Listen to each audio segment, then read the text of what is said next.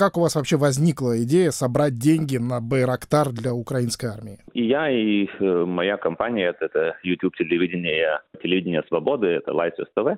Мы с начала войны стараемся помогать Украине, собираем деньги на всякие вещи, на гуманитарную помощь, и поезжали с конвоем до Днепра и Желтых вод, чтобы привезти беженцев в Литву. Я сам ехал. А две недели тому назад мы по просьбе посольства Украины в Литве мы собрали деньги 330 тысяч на покупку двух эм, дронов-разведчиков, очень таких модерных, изготовленных в Эстонии. Они делают корректировку артиллерийского огня. Мы это сделали за 16 часов. Очень все хорошо вышло. И тогда вот я сел и подумал, что может это шутка, которая ходила по литовскому интернету, что давайте скинем на танк для Украины или на двигатель, может ей в ней есть и доля правды. И, конечно, я понимаю, что ни я, ни моя компания, мы не можем покупать оружие напрямую.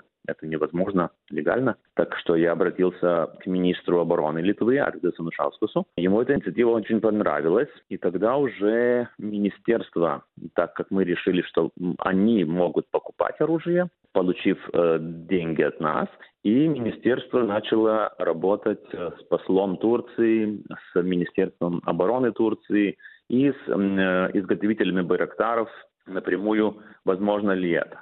И когда все они зажгли зеленый свет, я так понимаю, турки тоже, им эта идея очень понравилась. Тогда уже министр э, в среду мне позвонил и сказал, ну все, все готово, они соглашаются нам продать Байрактар, теперь ну, нужно только собрать деньги. Ну, Андрюс, давай показывай, что можешь. Ну, вот так вот, э, и все, покатилось. Они вам озвучили цену в 5 миллионов евро. Эта цена включает в себя станцию управления, боеприпасы, или это просто только платформа, только дрон? В меди очень разные есть цены на Байрактары, и все же мы должны понимать, что это ну, ты не можешь его купить в супермаркете или на базаре. Такая конкретная цена, как и не оглашается. Логично, это оружие. Так что мы назвали это 5 миллионов как сумма проекта. И сегодня, вот когда уже мы все собрали, сегодня э, вице-министр обороны э, летит в Турцию. У него завтра и послезавтра переговоры с турецкой стороной и с изготовителем. И он получит после переговоров, значит, уже предложение что будет включено в эту сумму. В принципе, когда я говорю, мы уже говорим не про 5 миллионов, а про 5 миллионов 800 тысяч, потому что еще дополнительно собрали с начала недели. Вот, и тогда, я думаю, мы все и увидим, что же там включено. Сколько либо один самолет и оборудование, или станция, или больше ракет и, и тому подобное. Так что, я думаю, это будет ясно после переговоров. Почему вы сделали объектом сбора пожертвований именно беспилотный беспилотник Байрактар, а не какую-то другую технику? Мы сидели с министром, с вице-министром и обсуждали, что можно купить. Два принципа было. Цена, чтобы все же было, ну, и 5 миллионов уже, кажется, достаточно нереальная сумма для такой э, маленькой страны, как Литва, но все же это еще можно понимать.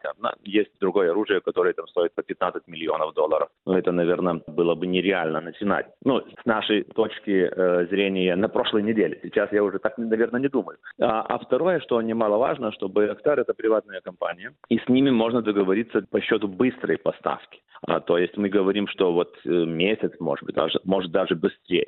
Теперь, если бы мы хотели что-нибудь купить из Соединенных Штатов, ну, я не, не знаю, гаубицу или Switchblade, или да, там что-то еще, или Израиля, так э, надо понимать, что это уже идет на уровне государственных, межгосударственных переговоров. И это будет занимать, ну, как и министр сказал, ну, по минимум 6 месяцев, даже больше пока вообще дадут ли согласие, например, и, и согласовываются, например, американское оружие, для, чтобы Литва покупала и передавала Украине. Так что Байрактар это показалось нам самым лучшим вариантом, потому что еще и само название, нужно, она уже легенда, про украинцы про нее песни слагают, и а, она уже себя показала в поле боя, уничтожая российские танки и судна. Э, вам могли жертвовать деньги только граждане Литвы или любой человек в мире мог вам перевести сумму какую-то? Абсолютно любой, и вот именно эти дополнительные деньги в принципе, пришли из-за рубежа, потому что, ну, заняло вот несколько дней дополнительных.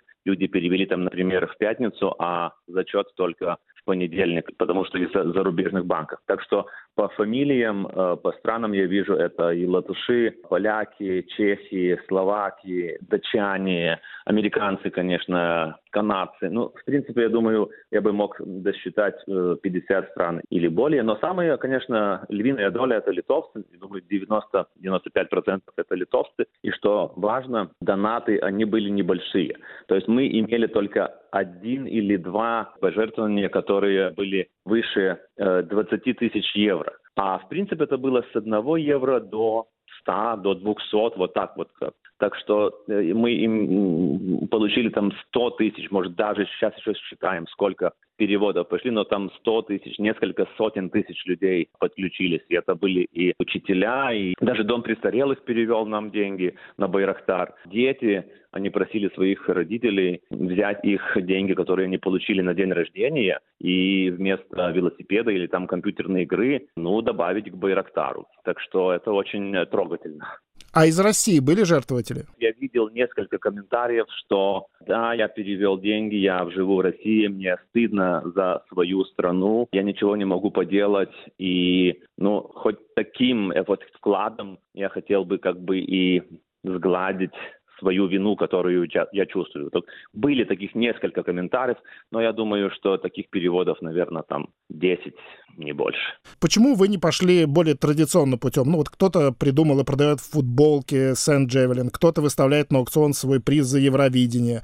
И вообще были ли у вас да. какие-то этические сомнения? Даже люди, не являющиеся журналистами, зачастую предпочитают помогать Украине как-то иначе, гуманитарной помощью, а не напрямую армии. Ну, у меня никаких сомнений не было. Я и журналист, и как бы влогер э, социальной сети. У меня очень много фолловеров на, на Фейсбуке. Ну, по литовским меркам, конечно, там 230 тысяч. Так что я знаю, что мы можем сплотиться. И когда идет эта война, я не собираюсь Э, прикидываться объективным и там выслушать обе стороны. Знаете, вот я вчера как раз говорил с BBC, они мне тоже задавали этот вопрос. Я просто потом подумал, а как же вот когда шла битва за Британию, как э, вы тоже э, объективно это освещали или все же вы поддерживали свое государство? Так что, ну, я поддерживаю Украину, и я э, постараюсь сделать все, что возможно, чтобы собрать эти деньги, еще что-нибудь сделать для победы Украины. А для э, таких э, более других вещей, как там футболки там, и тому подобное, ну, у нас были многие планы, мы не успели, понимаете, мы просто не успели, потому что все произошло так быстро. Э, у меня был план на три недели, что мы будем собирать три недели. И у нас там были планы запускать видеоролики по телевидениям Литвы и тому подобное. И уже в пятницу мы поняли, что ничего это не надо, потому что эти деньги будут собраны до субботы. Вот вы упомянули Великобританию. Во время Второй мировой войны британцы всем миром собирали деньги на строительство легендарных истребителей Spitfire. Э, когда вы задумывали да. акцию по сбору денег на Байрактар, у вас вообще в голове были какие-то исторические параллели между теми временами и нынешней войной?